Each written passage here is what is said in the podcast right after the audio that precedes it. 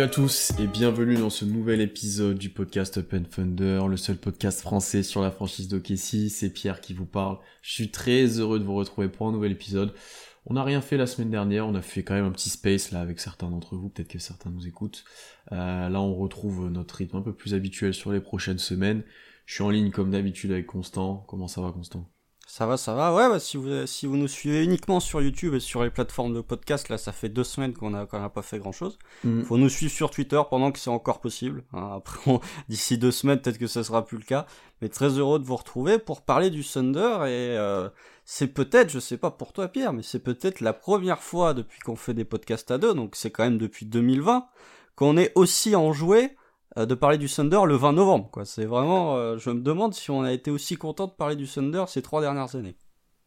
Ouh, ça fait un moment qu'on n'a pas été aussi hypé, et même globalement que tout le monde n'a pas été aussi emballé parce que parce que fait le Thunder sur le terrain, on va dire, pas au niveau de la reconstruction, Euh, parce que effectivement ce début de saison et c'est ce qu'on va aborder dans cet épisode-là est plutôt satisfaisant, voire très satisfaisant pour certains, d'autres euh, sont peut-être même un peu euh, enflammés sur certaines takes et sur certains espoirs de de post-saison, si je peux dire. Ah, on joue le titre. Euh, on joue, on joue le titre. Euh, c'est donc c'est ce qu'on va discuter aujourd'hui. On va voir, on va essayer d'analyser euh, où se situe réellement le, le Thunder parce que déjà il y a déjà eu euh, un peu deux vitesses là sur euh, sur le tout début de saison et là sur le dernier match, il y a une grosse différence dont on va aborder. Euh, voilà, on a un bilan de 7-9 au moment où on enregistre. Euh, Qu'est-ce que ça veut dire Où on se dirige? Alors, la première chose qu'on va quand même dire, c'est que le bilan est plutôt favorable vu le début de saison qu'on imaginait et vu euh, ce que tout le monde disait de nous. Euh, et que globalement, vu le, le traitement national que, du, du Thunder et notamment de chez, tout le monde euh, semble apprécier un peu plus cette année le Thunder que les autres années. Toi, Constant, comment tu te situes là-dedans? Je sais qu'à un moment, t'étais usé après plusieurs défaites. Là, t'es plutôt satisfait ces derniers temps. Ça se ressent.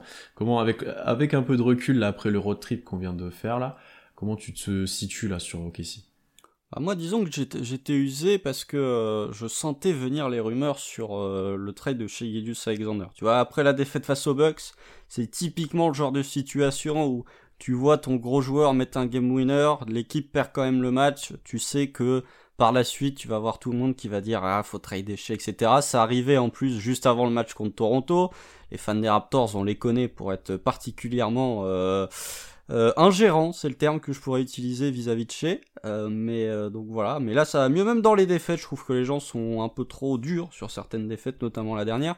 Après, au niveau du bilan, c'est ça qui est assez étrange, c'est que 7-9, c'est pas un bilan exceptionnel, euh, loin de là. Mais tu te dis, c'est c'est plutôt pas mal. Je sais pas si on a été habitué à, si on a été euh, nivelé par le bas au niveau de nos attentes euh, vis-à-vis des deux dernières saisons. Et là, du coup, euh, on est en 7-9, on est en mode waouh, c'est incroyable. Mais d'un côté, c'est pas mal parce que 7-9, euh, vu le calendrier qui était quand même pas évident, et qui continuera de pas être évident à peu près jusqu'au jusqu'au nouvel an, euh, c'est très intéressant. Là, tu sors d'un road trip de 4 matchs où tu fais 2-2, ça c'est super bien.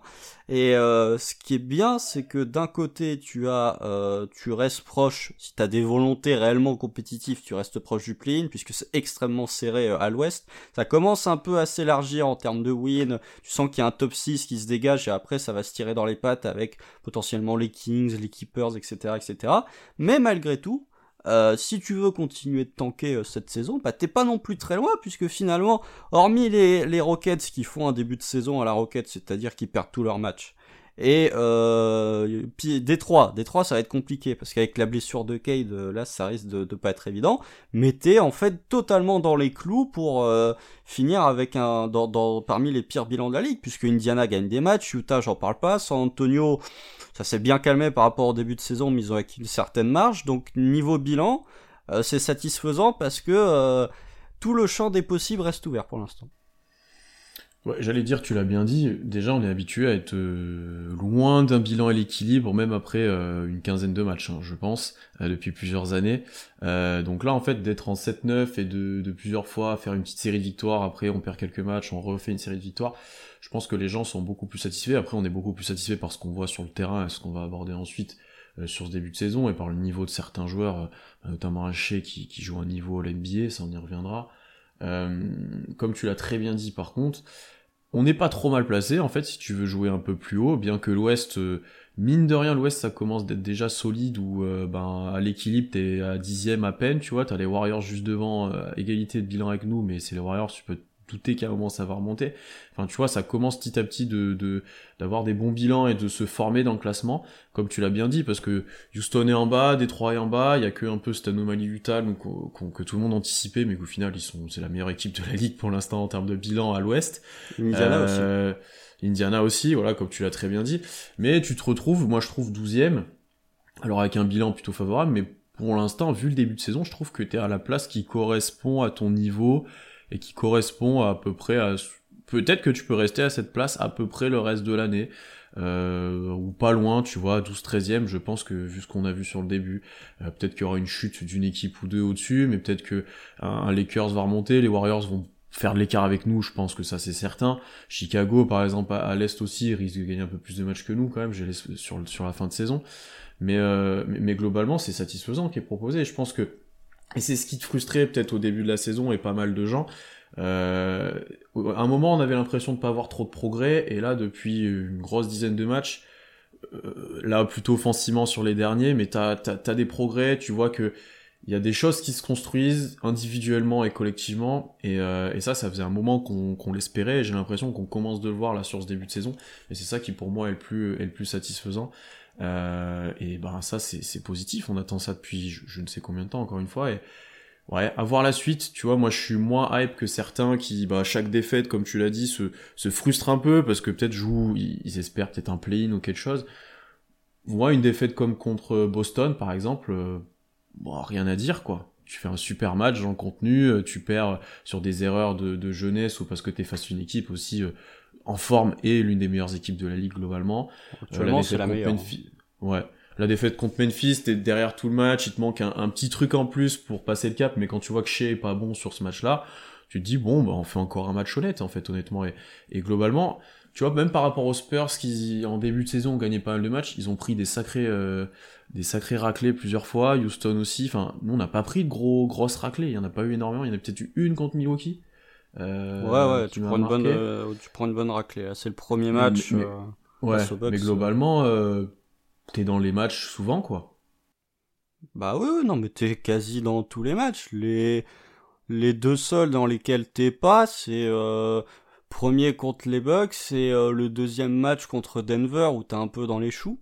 et puis c'est à peu près tout, hein. sinon le reste t'es dans tous les matchs. Je pense que le, le, le low point entre guillemets de cette saison, le moment où les gens ont été euh, particulièrement frustrés, c'est la défaite contre euh, Détroit, où tu mènes de je sais plus combien, 15 ou 16 je crois en première mi-temps et tu te fais rejoindre et, où ta défense n'arrive pas à faire un stop euh, en fin de match, la défense on, y reviendra, mais cette équipe c'est ça qui est, qui est, satisfaisant, c'est que cette équipe se bat quoi sur n'importe quel match, tu vois typiquement le match contre Washington, tu prends un éclat dans le premier quart parce que Washington met tout dedans, bah, petit à petit, tu grignotes, tu reviens, et, tu sais très bien qu'avec la capacité que tu as d'être euh, la meilleure équipe de NBA dans le troisième quart, tu vas refaire un run au retour des vestiaires, et grâce à quelques ajustements tactiques, tu parviens à revenir.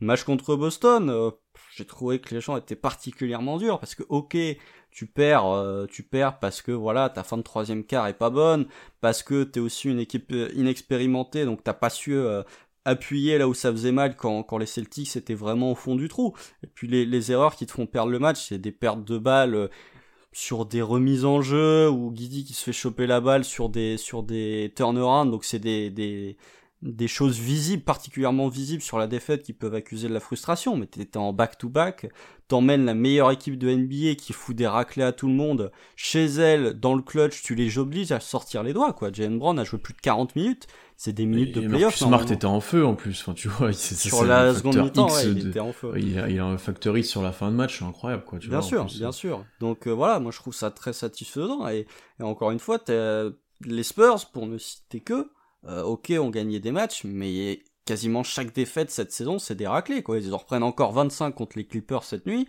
Ils en ont pris 40 contre euh, les Raptors. Donc ouais, ok, ici, euh, au terme de victoire-défaite, n'est peut-être pas l'équipe qui amasse le plus de victoires, mais par contre, c'est une équipe dont tu sais qu'elle va jouer tous les matchs et qu'il y a aucun match où elle va se ramener en, traînant des pieds ou en disant j'ai pas envie de jouer. Hmm. Parlons un petit peu plus de, ce qu'on voit sur le terrain. Euh, je pense que le tout début de saison était assez conforme à ce qu'on imaginait de, la saison. C'est-à-dire OKC qui retrouve une défense euh, plus que correcte, voire bonne, parce qu'on était dans le top 10 en défense, etc. On, retrouvait les standards un peu l'année dernière avec un Lou qui se donnait, un Shea, on en parle beaucoup, euh, qui se donne beaucoup plus en défense, avec beaucoup de polyvalence, avec un peu de la zone aussi cette année. Euh, ça, on aura l'occasion peut-être d'en reparler. mais petit à petit, bah, t'avais l'attaque qui allait pas, parce que tu mettais pas un tir, parce que t'étais en recherche de, de collectif, t'avais Shea qui portait un peu tout, tout le monde tout seul, mais T'étais dans l'attente d'un peu de lieutenant et de joueurs qui pouvaient apporter. Dort mettait rien. T'avais quelques blessures, notamment J-Dub, euh, qui était pas là et là qui est très bon. Euh, voilà, t'avais, t'avais des gros manques. Et là, depuis 4-5 euh, matchs, offensivement, t'es face à une équipe qu'on a rarement vue, honnêtement, parce que ça fait depuis que chez là, je pense que offensivement, ça a jamais joué comme ça concrètement. Oh, sous Chris Paul un peu, mais. Ouais, mais ça scorait. Est-ce que ça scorait, euh, ça scorait beaucoup moins, tu vois et T'as dû avoir des stretches comme ça où ton attaque était toute loin, quoi. Parce que là, c'est sur 4-5 matchs, quoi. Ouais, ouais. Après, ça, ça, là, ça court beaucoup. Euh, depuis le début de saison et encore plus depuis quelques matchs où constamment euh, euh, le jeu est relancé, rebond ou remise en jeu ou autre, tout le temps on essaie de mettre du rythme et ça c'est plutôt agréable à voir et à suivre parce qu'au moins tu, ça monte de l'envie, ça monte de la combativité et t'essaies de tout de suite punir l'équipe adverse et ça c'est plutôt plutôt cool même pour une équipe jeune comme ça de, de chercher ça, c'est quelque chose que, que tu demandais toi notamment. Et, et là c'est vrai que depuis quelques matchs effectivement pas mal de tirs tombent dedans, voire tous les tirs. On va pas prendre l'exemple que de New York, mais même là, le dernier match, tu as des bons pourcentages euh, qui te permettent des fois de rester dans les matchs sans que Shea porte l'attaque tout seul. Ouais, sans que Shea porte l'attaque tout seul, bien qu'il le fasse euh, très bien. Euh, et ça permet à, mine de rien, d'avoir une attaque, en plus des, des progressions des joueurs, une attaque qui marche mieux. Parce que quand tu commences à mettre des tirs, la défense doit forcément sortir un peu plus et ça t'ouvre beaucoup plus de drive, ça t'ouvre beaucoup plus de cuts. Enfin, ça te permet de faire beaucoup plus de choses, ça débloque les situations. Ça, c'est quelque chose qu'on espère depuis longtemps. Euh, et là, ça arrive un petit peu depuis 4-5 matchs. Après, je pense qu'on shootera pas comme ça tout le, tout le long de la saison, c'est certain. Mais il y a quelques est-ce qu'on va redescendre aussi bas que le début de saison? Je pense pas non plus. Je pense qu'il y a un milieu qui va se trouver euh, petit à petit euh, où les joueurs vont avoir des pourcentages corrects. Typiquement, un Dort va pas shooter, euh, aurait pas shooté à 18% toute la saison, ouais, je sais pas combien. Euh, tu vois, les joueurs vont commencer d'avoir euh, des pourcentages un peu plus cohérents avec leur vrai niveau de tir. Euh, et là, c'est ce qu'on va, c'est ce vers quoi on va tendre là, je pense, dans les dans les prochaines rencontres. Mais ça va être intéressant de voir comment on équilibre les choses. Soit tout attaque, soit tout défense là sur le début de saison, mais là il va falloir trouver un équilibre. C'est ce que je te parlais l'autre fois en, off. moi, j'aimerais bien qu'on trouve un juste milieu entre les deux. Oui, moi je suis d'accord avec toi. Bah, y a, y a, pour les joueurs de, de Touquet, notamment de, de MyGM, euh, vous pouvez choisir les systèmes avec lesquels joue votre équipe. Donc ça peut être, euh, je sais pas, euh, défense, jeu en triangle si vous vivez dans les années 90, euh, 7 seconds or less. Il y a un système qui s'appelle vitesse et espace. C'est à peu près ce que fait le Thunder actuellement. sur les 5 derniers matchs, le Thunder est, est premier en réussite à 3 points à 43%. Bon, autant vous. C'est impossible. Premier de la ligue. Hein. Attention, hein, premier de la ligue. Hein. Donc autant vous dire que ça risque pas de, de continuer comme ça. J'ai pris les cinq derniers matchs parce que ça correspond euh, au coup de mieux du Thunder, c'est à partir de la victoire face aux Raptors, qui est probablement le meilleur match de la saison. Euh, oui, bah en attaque, je suis complètement d'accord avec toi. Euh, moi, ça fait des années que je réclame de la pace, euh, parce que quand tu vois une équipe qui a des difficultés offensivement, euh, que ce soit à la création, même si c'est un peu mieux cette année, que ce soit en, en shot making, bah en fait un des moyens de te créer ces occasions, c'est euh, de, de, de, jouer vite, parce que si tu joues lentement, ça va être encore plus compliqué d'obtenir quelque chose en attaque. Si tu laisses les défenses, euh, euh, si tu laisses aux défenses le temps de s'adapter, le temps de réagir à ce que tu proposes, bah en fait ça va être encore plus compliqué. Là, tu n'as pas le temps. C'est-à-dire que littéralement, il y a des possessions où, où tu joues des contre-attaques sur panier encaissé, quoi ou en tout cas tu t'as panier encaissé et tu joues comme si c'était une, contre-attaque. J'ai le souvenir d'une séquence euh, contre les, Celtics où euh, t'as panier encaissé, t'as Shea qui remonte la balle à toute euh, vitesse et qui va réussir à, choper le 1 one. ça c'est des séquences que tu n'avais absolument pas vues l'an dernier. Et ça, c'est sans trop s'avancer sur chez, mais ça, c'était quelque chose qui ne faisait pas l'an dernier et que j'avais pu lui reprocher, moi, déjà pour ma part. Euh, oui, sur les cinq derniers matchs, t'as une attaque qui est exceptionnelle, notamment par ta réussite. Euh, ta réussite débloque euh, extérieur, hein, j'entends. ta réussite extérieure débloque beaucoup de choses, puisque du coup les lignes de drive pour chez sont quand même plus ouvertes. Même lui, tu sens qu'il a un peu plus confiance dans ses coéquipiers, t'as beaucoup de drive and kick, de kick out, etc. etc. Après, euh, ouais, bah, sur les cinq derniers matchs, le Thunder est la quatrième attaque en offensive rating de la ligue. Bon, ça non plus, ça risque de pas durer, hein. Euh, mais c'est intéressant de voir que cette équipe, tu vois, je pense que offensivement, euh, sur ces cinq derniers matchs, on a vu ce que Mark Delnault essaye de faire ou ce que Mark Delnault voudrait que ce soit à tous les matchs. Euh, en termes de, de jeu proposé, en termes de, de, réussite près du tir, même sur les drives, ok, ici continue de, de, beaucoup driver et de bien exploiter les mismatchs, notamment contre euh, Washington où dès que Porzingis sortait, ça attaquait énormément sous le cercle parce qu'il n'y avait plus un protecteur de cercle du côté Washington. Bon voilà, offensivement, euh, on verra combien de temps ça va durer, mais, mais pour l'instant c'est très satisfaisant et je pense que c'est pour ça aussi que les gens sont un peu plus extatiques des victoires du Thunder, c'est que c'est pas les victoires comme euh, face aux Clippers où c'est vraiment défensivement tu les mets euh, la tête sous l'eau et tu domines, c'est que là c'est des victoires d'attaque. Littéralement c'est des victoires d'attaque. Après défensivement oui, euh, la défense du Thunder est, vraiment pas bonne. Le Thunder sur les 5 derniers matchs c'est la 25e défense de la ligue. Ça c'est très difficile. Alors après t'as joué des équipes qui offensivement étaient quand même de bonnes équipes. Boston, c'est la première équipe en offensive rating. Washington, qui était sur une très bonne spirale, euh, est une équipe qui attaque très bien aussi. Même Memphis a quand même bien su attaquer. Mais t'as, t'as, t'as, t'as, effectivement, ça peut te laisser sur ta fin, notamment le match contre Memphis où t'as quand même Jaren Jackson Jr. qui, te met un, gros match. Euh, t'es en manque de solutions, notamment par euh, les absences, etc. Mais tu vois sur la fin de match, par exemple, t'as beaucoup de shooters qui ont été laissés ouverts parce que les rotations étaient pas bonnes, etc., etc. Même chez a repris des mauvaises habitudes défensivement. Alors après, ça peut s'expliquer par le fait que t'étais en fin de road trip, mais globalement, tout le road trip a pas été bon défensivement. Et tu parlais de d'équilibre, toi, Pierre, mais je pense que c'est euh... là pour le coup, ce serait trop demandé au Thunder de, de, de pouvoir faire ça. C'est-à-dire que les équipes qui sont capables de, très bien attaquer tout en défendant très bien sur un match, bah, c'est les Celtics, c'est euh, les Bucks, c'est des équipes contenders.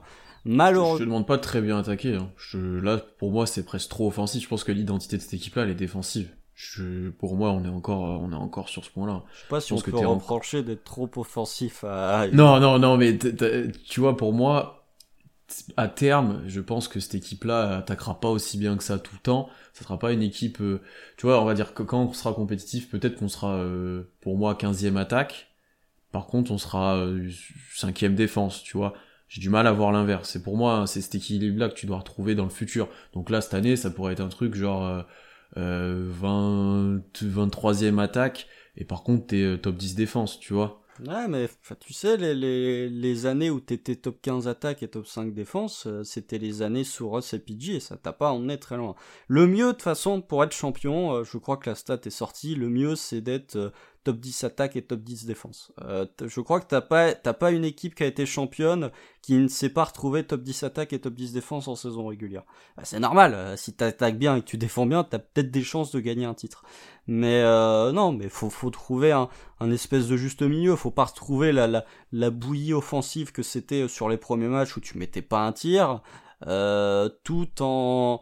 En fait, si tes tirs tombent dedans, il faut pas non plus que défensivement euh, tu te tu commences à avoir une certaine euh, une certaine euh, laxitude non c'est pas ça un certain laxisme. ouais. c'est ça que j'ai l'impression en fait c'est que tu te dis là on est dans un moment chaud offensivement on court on met des tirs. Comme tu l'as dit Daynold se rapproche ça se rapproche de ce qu'on doit vouloir mettre en place avec un partage de la balle avec pas mal de porteurs de balle plein, plein de joueurs qui créent plein de choses comme ça. Donc là c'est très c'est très c'est très positif ce qu'on voit sur ça mais du coup, est-ce que c'est pas au détriment d'une défense qui, dont on a soulevé euh, euh, que c'était bien depuis très longtemps en fait? Globalement, OKC a toujours bien défendu quand il y avait les joueurs présents. Euh, tu vois, c'est ça. Est-ce que tu perds pas ton identité de base pour trop t'exporter vers l'attaque? C'est ça ma question en fait. Et comme tu l'as bien dit, il faut trouver un juste milieu. Effectivement, on peut pas revenir en arrière comme on attaquait depuis deux ans où c'était chiant. Honnêtement, c'était compliqué. Tu savais que ça allait être très compliqué d'aller mettre plus de 100 points et de gagner le match.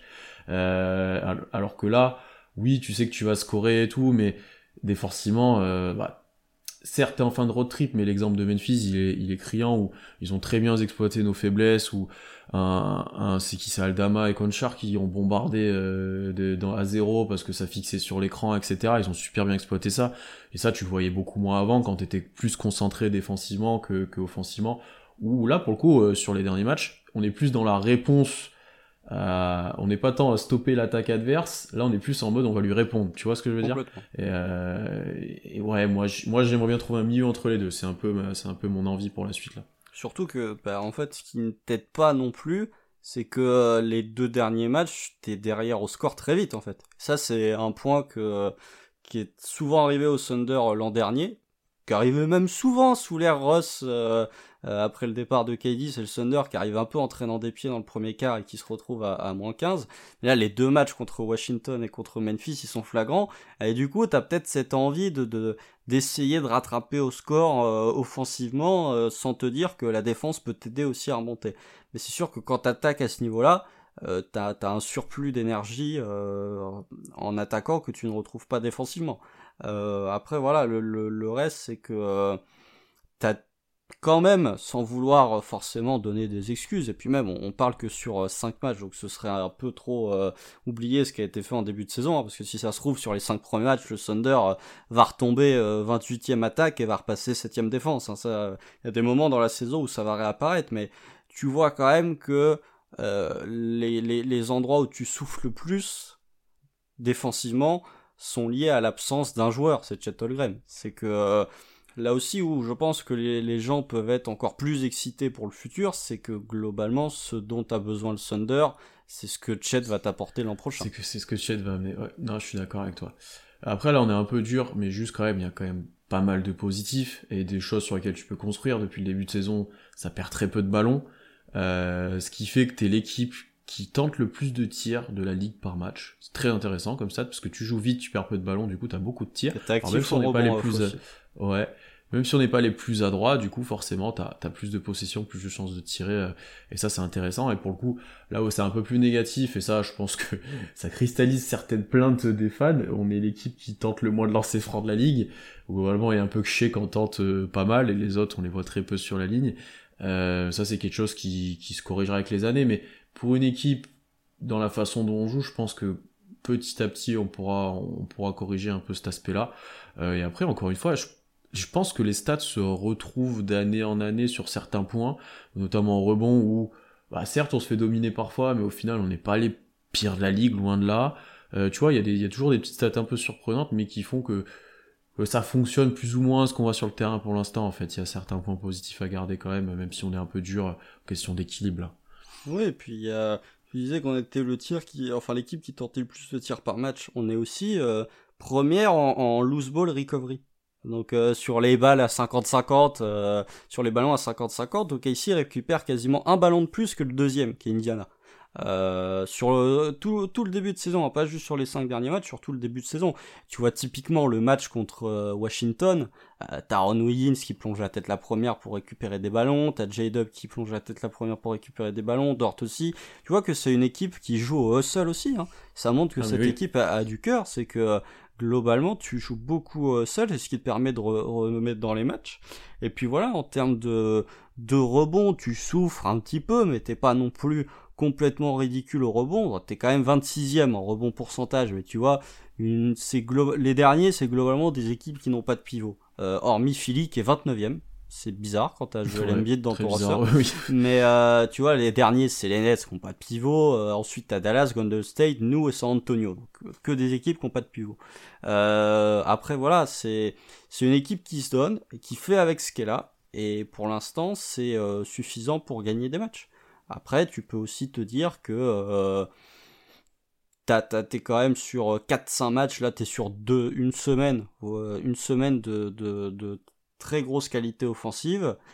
Qu'est-ce que ça va faire quand les tirs à 3 points vont pas tomber dedans? T'as intérêt de retrouver une défense très bonne parce que sinon, là pour le coup, tu vas prendre des éclats. Allez, je te, lance le pari, je pense que le prochain match là contre les Knicks à domicile, ça défendra, ça sera pas du tout le même que celui au Garden et ça défendra bien plus fort. Oui, c'est sûr. Je, je pense que la défense s'est pas trop bien exportée, mais qu'on risque peut-être de la retrouver un petit peu en, revenant à Oklahoma. Et peut-être que l'adresse sera l'inverse pour le coup. À voir aussi. Et puis je pense que, que les, les, deux jours off là, parce qu'il faut quand même pas oublier que le Thunder a joué quatre déplacements en six jours quand même. Hein. Donc euh, tu vois le match face à Memphis, mm. tu m'étonnes que Shea soit fatigué quand tu vois la débauche d'énergie. Euh... Cramé complet sur euh, contre Memphis et même globalement tous les joueurs. Tu voyais que t'avais le niveau pour aller le prendre, mais t'avais peut-être pas l'énergie euh, pour pour aller plus loin que ça. Tu vois pour où il fallait un petit run qui te débloque tout, mais il te manquait ce petit regain d'énergie à un moment pour, pour les rattraper complètement. Puis, enfin le, moment qui fait basculer le match, c'est euh, t'as le N1 de Guidi pour revenir à moins 3, possession d'après, tu prends un 3 de Conchar et le match est plié euh, juste ensuite. Mais euh, oui, je pense que les deux jours déjà vont faire du bien de repos. Et puis le homestand là qui est quand même le, les trois prochains matchs sont à domicile, qui est quand même, j'en ai parlé en off, mais qui sont quand même assez favorables puisque tu joues les Knicks en fin de road trip qui là cette nuit au moment où on parle vont jouer les Suns. Euh, je me demande si c'est pas le match de 21h30 d'ailleurs. Si c'est ça. Voilà, donc euh, dans une heure et demie, ils vont jouer euh, les Suns. Tu joues Denver, qui lui aussi sera en back-to-back. Avec qui, avec quoi, étant donné que Denver, étant Denver, ils ont des blessés de partout. En plus, là, ils ont Jamal Murray et Jokic qui ont chopé le Covid. Et tu finis ce homestand en allant jouer les Bulls, qui, globalement, les Bulls, c'est un peu le Titanic cette saison. C'est que ça coule de partout. Donc voilà, je, qui sont pas non plus offensivement très bons. Donc je pense que, ouais, revenir en défense, avoir deux jours off te dit, te permet à Degnol de dire bon, on va reprendre les bases un petit peu défensives et on va recommencer à se remettre droit euh, défensivement. Là, tu fais trois wins d'affilée et t'es à 19. Là, la hype va encore augmenter, je te le dis direct. je, pense que, il y a moyen en plus. il y a moyen. Sans vouloir, euh, sans vouloir. Euh, enfin, moi, je suis pas je suis pas pro play-in en disant oh, faut qu'on joue absolument le play-in sinon la saison est complètement ratée. Je suis pas pro tanking en disant oh, faut absolument qu'on joue le play-in sinon la saison est ratée. Euh, aussi, moi j'attends de voir ce qui va se passer. Mais les quatre prochains matchs, c'est quand même New York, Denver, Chicago et Houston en back-to-back. Normalement, t'as moyen de faire 2-2 ou 3-1. Hmm. Non, je suis d'accord. Hmm, hmm. Au moins ça, ouais, complètement. Euh, parlons peut-être de, de, de, quelques joueurs qui, qui marquent ce début de saison. Là, on en a cité quelques-uns. Il y en a un qu'on est obligé de parler puisqu'il fait beaucoup parler autour de la ligue euh, depuis, depuis quelques semaines. Euh, c'est Shea. Moi, je m'étais noté concrètement qu'on ira aussi en termes de victoire et de bilan là où Shea peut nous amener. Euh, là, depuis le début de saison, il joue d'un niveau All-Star, c'est sûr. All-NBA, on s'en rapproche fortement. MVP. Euh, et là, hein. si, bah, c'est ce que j'allais dire. Si on prend le match euh, contre Washington, c'est niveau MVP. Euh, donc oui, forcément, tu gagnes des matchs avec un joueur de ce talent-là et, et, de cet impact-là des deux côtés du terrain. Euh, maintenant, on sait que chez va louper quand même quelques matchs cette saison. On sait que peut-être il y a des moments il sera un peu moins bon que ce qu'il est maintenant et bon il sera peut-être encore bon mais là il est vraiment en feu. Euh, pour moi quand il est plus sur le terrain, surtout avec Josh Giddy dont on va parler je pense juste après, euh, t'es es beaucoup plus en difficulté. Euh, bien que la balle soit beaucoup plus partagée, j'ai l'impression sur euh, sur quelques depuis quelques matchs là, c'est lui ta soupape offensive où dès que t'as besoin de mettre un panier il est là, Dès que le ballon est arrêté, que t'es en galère, tu lui donnes la balle, il joue sur un contre un. Il est dominant tous les matchs ou presque. Enfin, il joue vraiment comme une option 1 et comme une un franchise player sur lequel tu peux t'appuyer dans le futur. On a déjà posé plusieurs fois la question euh, si euh, notre avis sur chez en tant qu'un prime ou un B euh, avait évolué, si c'était pas un AA au final, etc. Bah, c'est sûr que s'il fait des saisons comme ça et plein de matchs comme il fait depuis le début de saison, la question va se poser de plus en plus. Oui, bah même dans la commune, on nous pose la question euh, de savoir si c'est devenu un 1A, et ma réponse est toujours la même, c'est que il fait pas partie des 5 ou 6 meilleurs joueurs du monde.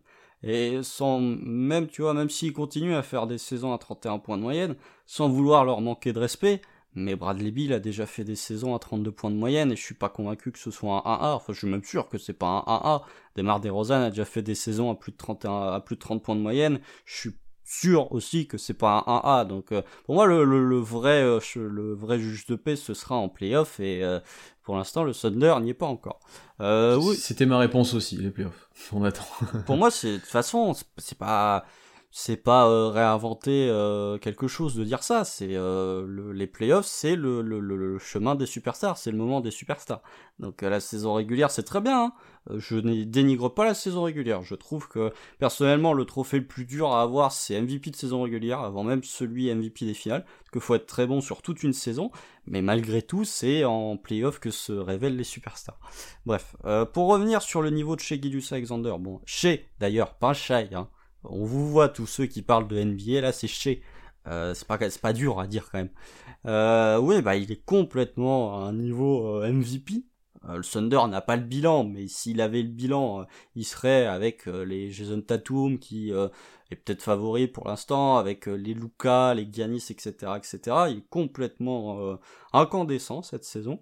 petite stat pour montrer à quel point le Thunder est quand même assez dépendant de chez Gideus Alexander. Le on-off de chez il est à plus 11.3. C'est-à-dire que euh, quand Shea est sur le terrain, la différence entre le net rating, enfin entre le rating du Thunder au moment où Shea est sur le terrain et le moment le ce rating au moment où Shea n'est pas sur le terrain, il y a 11 de net rating de différence. Donc en gros, ouais, ce que j'allais te demander, tu parles en net rating. Oui oui, en net rating. Donc euh, 11 de net rating, euh, si tu as un net rating de plus 11 pour une équipe, t'es premier de la NBA est très large. Donc c'est pour vous montrer à quel point le, le Thunder est dépendant de chez Gius Alexander en pourcentile, euh, en percentile de, de on-off, il est 83. C'est-à-dire que euh, il, sur 83%, il y en a 82 qui sont moins bons et hachés. Euh, donc voilà, offensivement, il a plus de 31 points de moyenne, plus de 53% au tir, plus de 40% à 3 points, plus de 90% au lancer. Là encore, euh, ça montre que euh, il va pas continuer sur ce niveau parce que le seul joueur en 50, 40, 90 et plus de 30 points de moyenne, c'est euh, Steph dans sa saison MVP unanime en 2015-2016 et Steph Curry encore cette année. Hein. Bon, le début de saison de Steph Curry, autant les Warriors sont pas très bons, mais c'est pas de la faute de Curry. Ouais, c'est ce que je veux dire, c'est vraiment pas de sa faute. Pas du tout de la faute de Curry.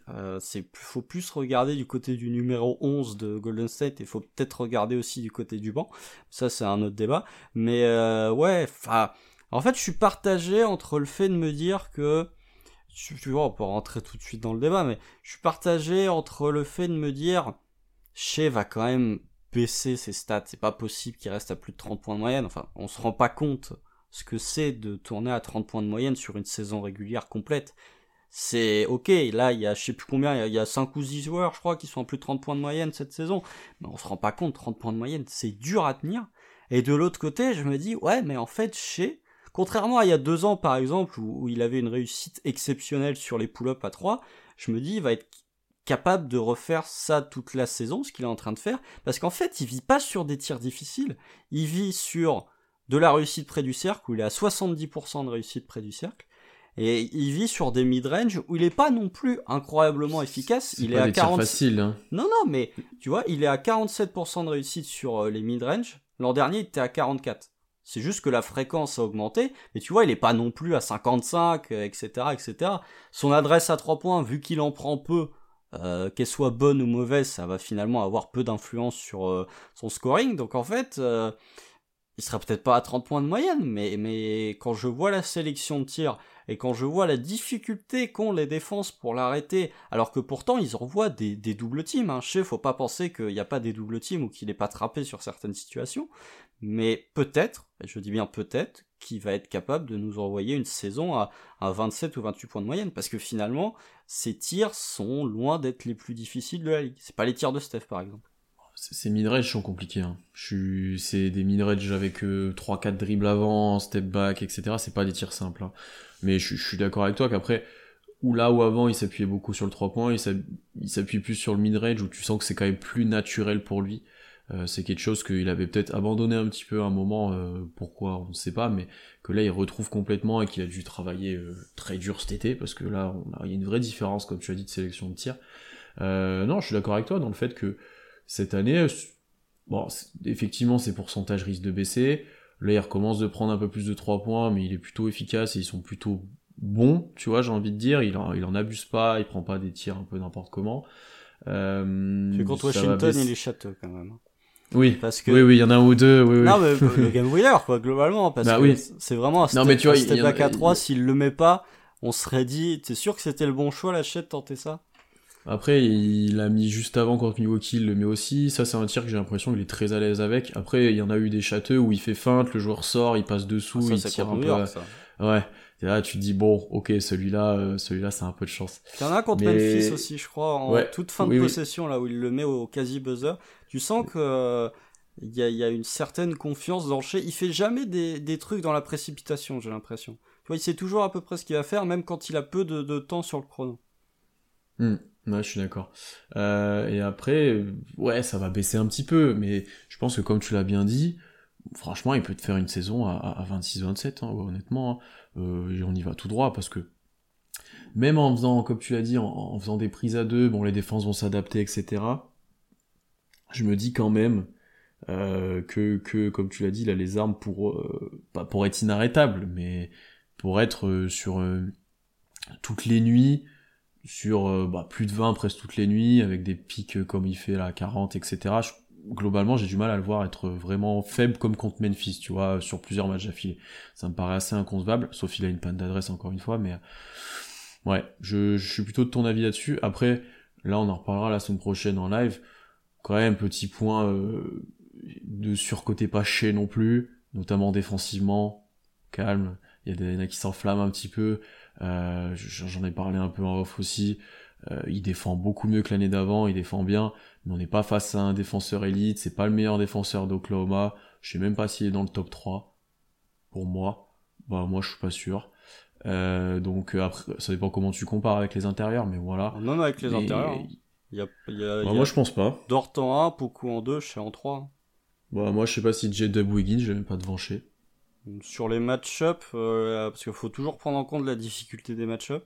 Bah ouais, Sur- je pense que et Wiggins se tapent des mecs plus durs que chez, là, sur Ah, certains... je, je suis pas sûr. C'est kiff kiff, hein. Franchement, il y a des passages où... mais pour moi, le Oui, top 2 ouais, est assez, le- assez clair. Après, mais tu vois, le fait qu'il soit euh, euh, dans le top 3, euh, tu puisses potentiellement l'inclure dans le top 3 des meilleurs euh, défenseurs de l'équipe, euh, ça n'est pas le cas de beaucoup de superstars qui Ah tournent à 30 points de moyenne. Ça, par contre, je suis d'accord avec toi que c'est un joueur, euh, selon comment tu le définis, mais tout est parce qu'il a un impact des deux côtés du terrain. Il est archi dominant en attaque et il est euh, plus plus défensivement. Ça, je suis d'accord. Par contre, hein. Euh, mais euh, je ne pas le surcoter non plus ou il est pas à un niveau des deux côtés du terrain à la Janis non plus quoi. Ah non, mais là- ça.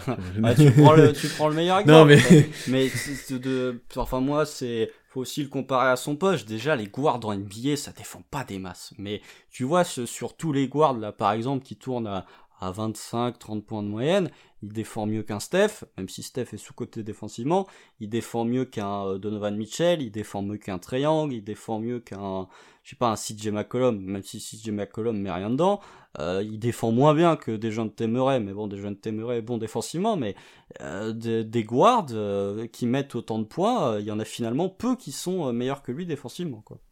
Hmm, non, ça je suis d'accord, mais juste pas non plus. Non, ça, je suis enfin, que on a vu certains trucs passer quoi, doucement quand même. Mais c'est souvent, c'est souvent de, venant des gens qui ne sont pas de la fanbase Casey hein, qu'on voit ça. Il y en a Ah, quelques-uns, il y en a quelques-uns Je suis pas d'accord.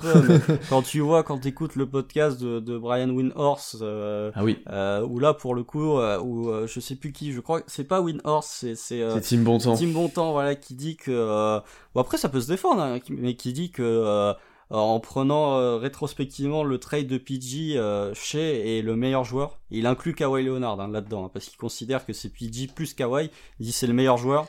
Bah, Bon. bah, sur cette saison, oui, mais c'est après sur la globalité ou sur ouais, sur le plafond, euh, bon. Bah, après il a quand même dit qu'en 2022 il prenait Shea avant Kawhi. Ça c'est peut-être un truc. Et euh, il prenait euh, Shea avant Jamorant aussi, je crois. Ou qu'il y avait Ah, un c'est- dé- il y avait des arguments pour dire que tu peux- pouvais prendre Shea avant Jamorant. aussi. Ouais, bah ça c'est c'est peut-être une satisfaction euh, parce qu'on là on a on a beaucoup parlé du niveau de chez, mais c'est une satisfaction aussi globale de voir que euh, le- ça y est là, les gens reconnaissent euh, chez à sa valeur. Alors c'est difficile de pas parler de chez Gideus Alexander quand le mec, c'est même difficile de pas parler d'un joueur tout court quand le gars est à euh, 31 points, 5 rebonds, 6 passes sur 50, 40, 90. C'est difficile de de, de l'oublier. Mais là t'as as vraiment tout le monde et je pense très sincèrement que que si le Thunder continue d'avoisiner aux alentours des 50% et que Shea continue de cartonner, va y avoir des matchs en antenne nationale. Je pense sincèrement que un ou deux, hein, je dis pas 25, hein, mais d'ici la fin de saison, si le Thunder reste dans la course, ça peut mm. potentiellement euh, attirer du monde. Et actuellement, Shea doit être dans la conversation du MIP avec Laurie Markkanen et Tyrese Halliburton. Il est dans la conversation All-Star, même si là, pour le coup, t'as intérêt d'avoir un bon bilan parce que les guards à l'ouest c'est ça envoie quand même du sacré niveau, mais ce qui est satisfaisant, c'est que durant l'été, on le comparait à des Lamelo Ball et à des Darius Garland. Là, tu le compares à Jamorant. Signe qu'il a quand même euh, franchi une classe. Ou à Donovan Mitchell. Donovan Mitchell aussi.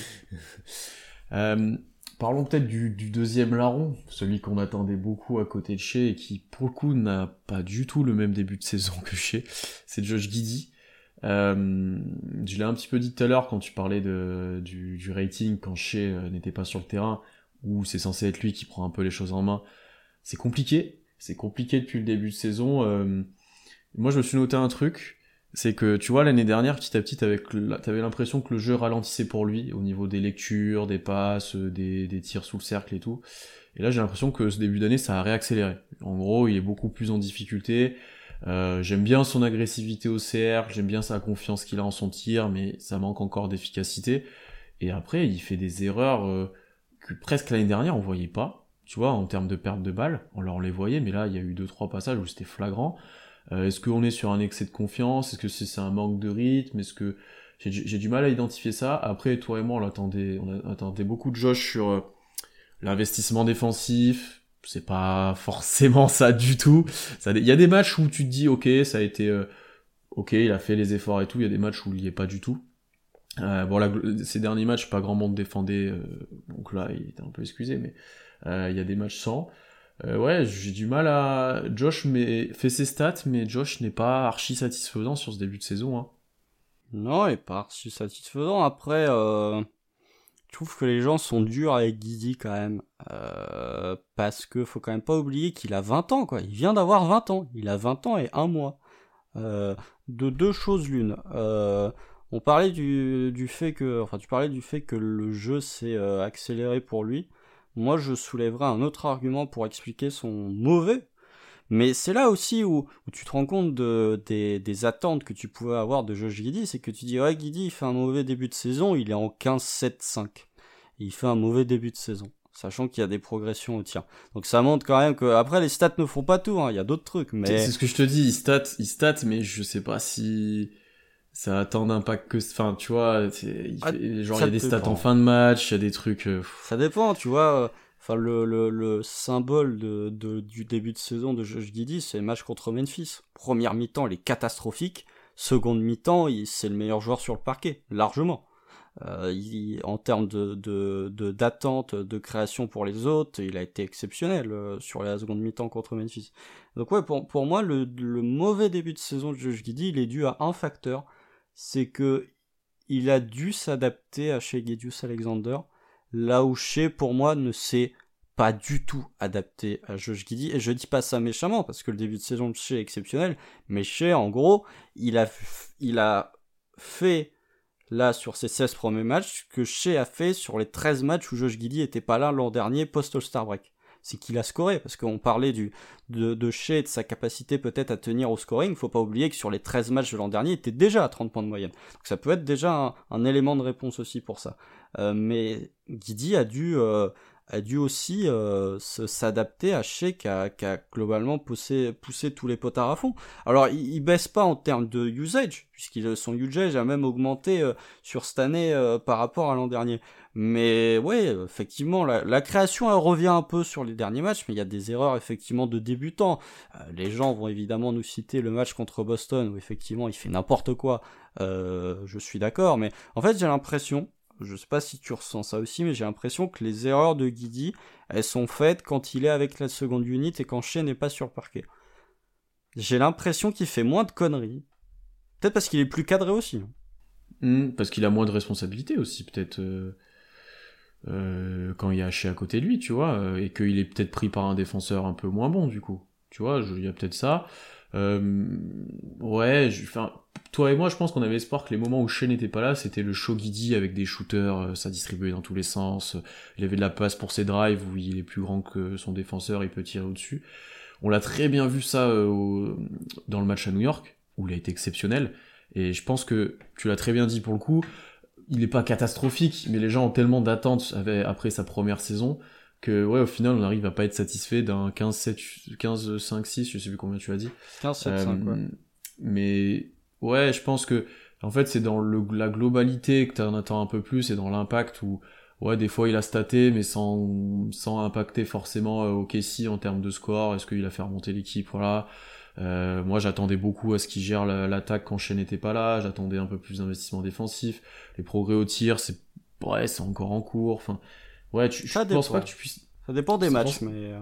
Oui, c'est pour ça que je dis c'est encore en cours. Euh, je pense que tu peux difficilement être satisfait de complètement de ce début de saison. De là être euh, à abandonner des fois le projet presque comme certains nous l'ont dit ou en avoir marre. Euh, ça, on est, on est, enfin, ça, on, on, en est à des années-lumière. Après, pour le coup, il n'est pas du tout euh, favorisé par Daynault. Hein. on en parlait aussi en off là je pense que chaque connerie ou machin, il les paye cash et il a plusieurs euh, clutches où il était pas là. Bon, c'est lui qui prend le plus cher sur les rotations. Ah oui. lui, beaucoup l'a eu pris un petit peu aussi, on en avait parlé en début de saison, mais là, sur les derniers matchs, il prend très cher. Honnêtement, euh, il a vu le banc. Hein. Mais aussi parce que les autres performent. Euh, et les autres sur le poste de garde, on va arriver peut-être à J-Dub tout à l'heure, mais c'est aussi parce que d'autres t'amènent des garanties offensives et défensives que Guidi ne t'apporte pas. Après, voilà, le, il faut le laisser faire ses erreurs, en fait. C'est, c'est, théoriquement, c'est des erreurs qu'il va plus refaire. Et j'aime pas, euh, J'aime pas euh, faire cette comparaison-là parce qu'un joueur est censé progresser, mais le début de saison de Josh Giddy l'an dernier, il n'était pas exceptionnel. Hein. Et c'est au fil de la saison qu'il a pris euh, l'ampleur. Il nous a un peu fait une poucou, euh, en fait, Josh Giddy, c'est que il est revenu à son niveau de l'an dernier. Quoi. C'est vraiment, il a fait une régression. Mais on verra au fil de, au fur et à mesure de la saison. Peut-être que Giddy va prendre un peu plus d'ampleur, peut-être qu'il va mieux s'adapter. Moi, je trouve que tout n'est pas acheté non plus. Euh, le tir, c'est encore très irrégulier, mais il y a quand même un semblant de progression. Défensivement, il y a bien un moment où il va se remettre dedans parce que c'est plus possible là, de, pas le voir défendre à ce niveau-là. Je trouve qu'il il a un peu plus de coups de génie, par exemple, que euh, ce qu'il a pu avoir en début de saison sur les derniers matchs. Tu revois un peu plus de passes flashy, un peu plus de passes où tu dis comment il a réussi à trouver l'angle. Même dans, d'un point de vue statistique purement, il y a, quelques maigres progressions, mais ça progresse quand même. sur le, pourcentage près du cercle, il est à 60%. L'an dernier, il était à 57%, ça progresse un petit peu. Sur les short mid-range, il progresse aussi. Euh, voilà, le problème, pour, pour moi, il est avant tout défensivement et comment tu essayes d'exister quand chez Gideus Alexander a le ballon? Euh, le problème, c'est que Josh Giddy n'étant pas un spot-up shooter à 3 points, contrairement à un Wiggins ou un JRE, voire même un Poku sur certaines situations, c'est plus difficile pour lui d'exister. De là à parler de non-compatibilité entre le jeu de Josh Giddy et le jeu de Shea Alexander, pas encore, mais c'est sûr que tu n'as pas eu ce, ce sentiment d'être rassuré en disant ok les deux peuvent cartonner ensemble. Parce que même quand Guidi fait des bons matchs, c'est souvent des bons passages où Shea n'est pas là. Hmm, mais les deux, les deux pour moi, les deux sont pas incompatibles, hein, loin de là. Et après, tu vois, tu parles. Euh, pour moi, le off-ball de Guidi sur ce début de saison est intéressant. Je dirais pas positif, mais je dirais intéressant parce qu'il prend des bons tirs à trois points. Alors, il les met ou pas, ça, on verra par la suite. Mais dans les déplacements et dans le positionnement, c'est intéressant ce qu'il propose. Déjà, on a vu plusieurs fois d'Herbo off parce qu'il a un super sens du rebond et du coup, il compense pas mal de choses comme ça.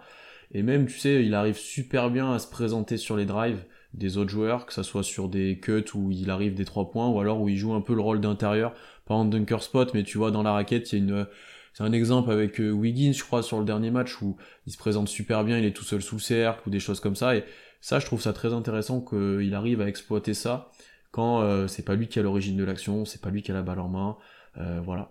Et après, on l'a dit au début de podcast, mais au niveau de la pace, il a un rôle très intéressant lui aussi là-dedans, parce que il a tendance beaucoup à driver et à les sanctionner par les mais il met du rythme, il va faire les passes qu'il faut. Euh, Chez le fait aussi, mais lui aussi, quoi. Oui, bien sûr. Et puis, mais c'est là où tu peux avoir le, le regret, entre guillemets, c'est que ces séquences où, Guidi va vers le panier, euh, et où, il sanctionne après un jeu of ball, c'est rarement Shea qui fait la passe. Ça peut, c'est souvent Wiggins, c'est souvent euh, J-Dub qui fait la passe. Finalement, t'as peu de situations où tu vois les deux, euh, les deux fonctionner ensemble, quoi. C'est ça qui est un petit peu frustrant, c'est que t'as t'as pas l'impression que c'est chacun joue son tour, t'as souvent l'impression que c'est Shea qui joue tout seul et qui euh, fait des passes pour décaler les autres. Il y a Guidi qui prend les miettes de temps en temps.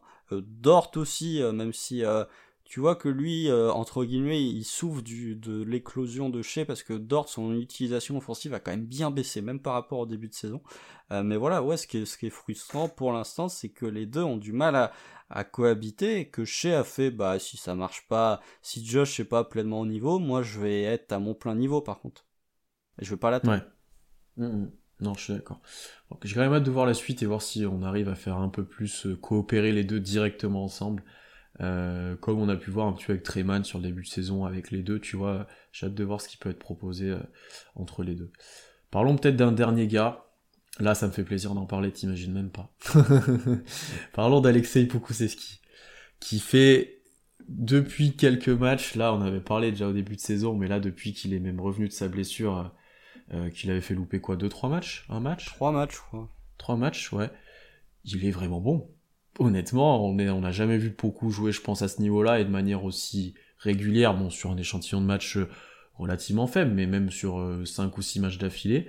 Euh, ce qui est intéressant pour moi, pour beaucoup, au-delà de l'adresse, euh, bon, il va pas shooter tout le temps à 40% à 3 points ou 60% sur les 5 derniers matchs, je sais plus à combien il est, c'est, c'est, impossible.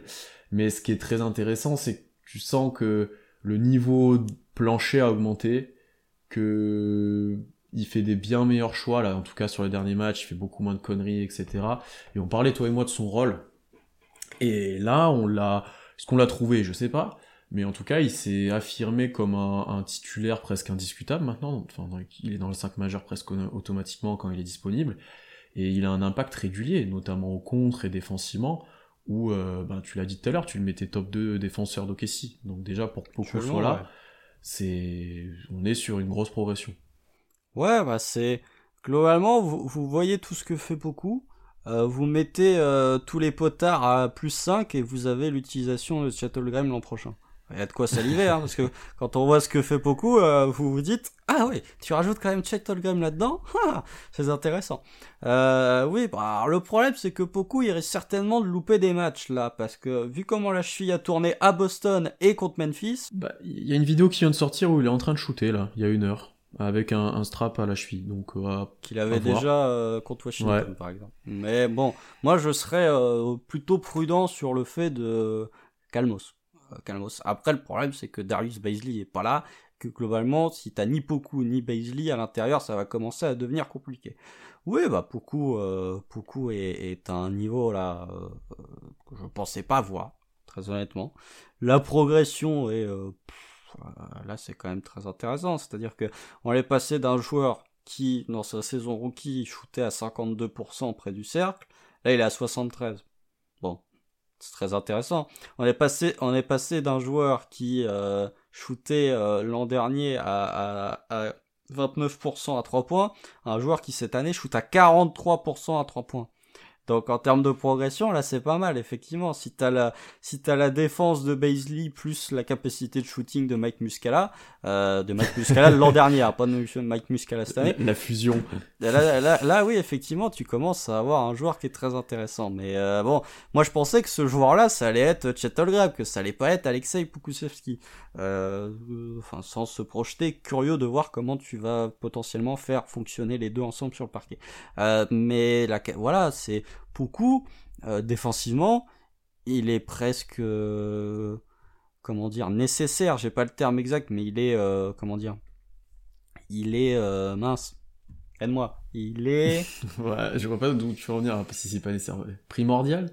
Mm, Indispensable, voilà, c'est le mot que je cherchais. c'est pas loin, ça va, j'étais pas loin. Il, il, est indispensable en fait à cette défense du Thunder parce que beaucoup il t'enchaîne les matchs à, deux contre en fait. C'est beaucoup, il a joué 14 matchs cette saison, il y en a 12 avec au moins un contre, et il y en a 8 avec au moins deux contre. Euh, en termes de, capacité à, protéger l'arceau, euh, et de d'être un minimum dissuasif pour les adversaires, bah c'est un peu le seul dans l'effectif qui est capable de faire ça, en attendant potentiellement le retour de Baisley. Et offensivement, bah tout de suite quand tu lui donnes un peu moins la balle dans les mains et quand tu lui donnes un peu moins carte blanche avec la seconde unit en disant vas-y fais ce que tu veux, bah tout de suite il fait un peu moins de conneries. Et je pense que le fait de se retrouver dans le 5 majeur euh, le sert plutôt bien parce que du coup il a moins la balle et il a plus d'opportunités de, trouver des paniers faciles, d'être servi dans un corner et moins de responsabilités offensivement que ce qu'il avait l'année dernière. D'ailleurs son, son taux d'usage a baissé sur euh, cette année par rapport aux deux précédentes années. Donc oui, beaucoup euh, très intéressant défensivement, très intéressant offensivement même quand il met pas ses tirs. Après j'ai toujours des problèmes avec sa pose d'écran ou est-ce que tu peux appeler ça des écrans? Non, il, est, il, les feinte. oui, il fait que des feintes d'écran, des, des, des, des, des, screen flares, on appelle ça. Mais j'ai plus l'impression que c'est un, il pose des smartphones que des écrans. Euh, mais après, voilà, c'est, euh... J'attends, j'attends parce qu'on le connaît beaucoup. Hein. Euh, oui, après que ça, ça, peut peut être 5 repartir matchs exceptionnels et euh. après ça peut repartir parce que le début de mais- saison il était pas bon. Mais, euh, Mais je suis pas sûr qu'on ait eu un run comme ça de Poku déjà depuis le début de sa carrière, donc ça c'est intéressant. J'aime bien comment il se trouve. Ouais, mais c'était différent parce qu'il y avait personne, tu vois. Là, c'est dans une équipe qui joue plus ou moins quelque chose pour l'instant, tu vois. Je euh, d'ailleurs avec ce- cette euh, citation de Mark Denault incroyable après le match contre les Celtics, où même lui il n'y croyait pas apparemment il y a deux ans à beaucoup. Euh, oui, il a dit non, si, mais si vous m'aviez dit il y a deux ans que beaucoup défendraient il faudrait euh, 35, alors 35 sur Ford, euh, j'aurais dit que vous étiez un, homme bourré ou euh, Donc, il fallait faire un test d'ébriété, ouais. Ah, c'est incroyable. Mais euh, j'aime bien ça, comment il se trouve avec Shea. Tu sens que ça commence d'être naturel, que euh, bah, sur ces faux écrans là, il le joue plutôt bien, il lit bien le jeu. Il y a toujours ces feintes de main à main où il va dribbler ensuite dans la raquette de manière tout penaude où tu te demandes comment il est passé. Euh, non, globalement dans les choix, t'as pas mal parlé défensivement, mais offensivement, euh, dans les choix, il est intéressant et je trouve qu'ils se font très bien dans le collectif. Tu sens que pour le coup, il, il arrive à, à s'inscrire dedans et c'est pas que ça lui plaît, mais que ça lui convient pour l'instant. Tu vois, il y a pas mal de situations où, bah, là, sur le dernier match, il se retrouve avec JRE. C'est lui qui va dire à JRE, attends, on commence de ce côté-là, machin, tu vois. J'ai même vu des situations comme ça où il est replacé. Euh, il s'adapte bien s'il est poseur d'écran ou s'il est plutôt euh, euh, hors de la raquette, off-ball. euh, franchement, non, je, je peux être que satisfait de, de, de mon Pokémon là sur euh, cette partie de saison parce que il montre des progrès de fond. C'est ce que je, je disais avec toi et même par rapport à Wiggins ou J-Dub. Euh, certes, il y a de l'adresse qui est, là depuis quelques matchs, mais je trouve que ces joueurs-là, depuis le début de saison, et là petit à petit sur les matchs euh, qui viennent de se passer, ils ont, il y a des progrès de fond, de, de, base de niveau en fait. Et ça, c'est ce qui est plus recherché que juste une période où le gars est en feu, quoi, tu vois, où il met tout, mais au final, le jour où ça s'arrête de mettre dedans, il n'y a plus rien. Je trouve que les joueurs progressent, voilà, sur leur niveau réel, euh, et c'est le cas de beaucoup pour l'instant. Alors, le chemin est encore long. Euh, j'ai hâte de voir effectivement moi aussi comment tu pourras le faire évoluer avec Chet. J'ai pas trop de doutes, parce que t'auras une raquette super fine, mais tu les mets en 4-5, ça peut être super drôle et super intéressant et super chiant à attaquer pour les, adversaires sous le. Mais euh, j'ai hâte de voir euh, bah, dans le futur jusqu'où il peut aller s'il continue comme ça, même, dans les prochains matchs. Ouais, après, ce qu'on peut lui reprocher, c'est quand même de faire de mètre 14, ou je sais plus, d'être non, d'être un 7 footer, donc il fait 2,08, et de pas dunker quand Ouais. il est euh, près du panier. Il fait plus que ça, il fait plus que ça, je pense. euh, Bah, sur Clean the Glass, 2-10. il est listé à 7 footer, donc euh, Donc, je- Il fait au moins 2-10, je pense, quand tu le vois. Mais, euh, Ouais, oui, sur... il a, il a ouais, plus a tendance 2,13. à, faire des faux dunks même. Dunk moi cette balle, euh, quoi. Ouais, mais même quand il dunk, tu sais, c'est des, des dunks où il pose la balle, tu sais, il va pas arracher le cercle ou se pendre vraiment euh, au cercle. Enfin, tu vois, il, il, ouais, il finit avec son toucher, quoi. Ouais, je suis d'accord avec Fais-moi toi. des, fais-moi des vrais dunks où t'écrases tout parce que euh, Il en a déjà fait un ou deux en plus en fin de contre-attaque, euh, Oui, notamment oui. l'année dernière ou il y a deux ans. Ou... non, mais même cette année, mais euh, dans le trafic, t'en as pas beaucoup. Hein. Et même même il y a des situations où il pourrait dunker, il fait un espèce de push-shot là à 2 mètres du cercle. J'ai le souvenir d'un, je crois que c'est contre Washington ou, ou peut-être contre Memphis. C'est l'un des deux derniers où, où il est tout seul sous le panier, il fait un push-shot, il, il loupe le panier, après il reprend le, le rombo off et il va marquer. Euh, va dunker directement, tu vas te faciliter la tâche. hein. C'est souvent qu'il loupe le premier tir là et qu'après il le reprend, il marque. C'est la spéciale. Ça, c'est la, Amidou Diallo, ça. C'est euh, Ouais. meilleur, meilleur deuxième Oui, tir de la c'est NBA, vrai. C'est vrai, je me souviens. Je me souviens. Euh, Constant, on va arrêter là. On va garder des, des, des, des- de la maille pour le, le live de la semaine prochaine, puisque la semaine prochaine, on va aborder presque individuellement chaque joueur. Euh, on va essayer de les noter avec vous directement sur Twitch. Donc pour parler de J-Dub, de Wiggins qu'on a cité, voilà, même ceux qu'on a cités aujourd'hui. On va les noter la, semaine prochaine. Euh, D'ici là, bah, abonnez-vous partout, toutes les plateformes d'écoute, Twitter, Instagram, n'hésitez pas à laisser des commentaires, à débattre avec nous là du début de saison, à lâcher 5 étoiles notamment euh, sur Apple Podcast. Et euh, trois matchs cette semaine, c'est ça, trois ou quatre? 4 4 bah, Quatre. ceux, que j'ai cités, euh, New York, euh, Denver, euh, C'est que les Rockets c'est dimanche. Chicago non Ah non, et mais c'est Rockets. de- Non, non, Ouais, Rockets, c'est en back-to-back. Même 5 matchs. Si... Non, attends. Je dis des conneries. Non, non, les Rockets, c'est samedi, donc on n'aura malheureusement pas fait le match face aux Rockets. On, on fera la notation à partir du match face à Denver. Donc, ouais, le, on aura le, le homestand supplémentaire et ça fera euh, 19 matchs pour le Thunder cette saison. On approchera des 20 matchs, ça sera l'occasion voilà, effectivement de les noter individuellement. Donc euh, si c'est pas fait, abonnez-vous à la chaîne Twitch pour euh, ne pas manquer ça. Et on se retrouve très vite. Salut à tous. Salut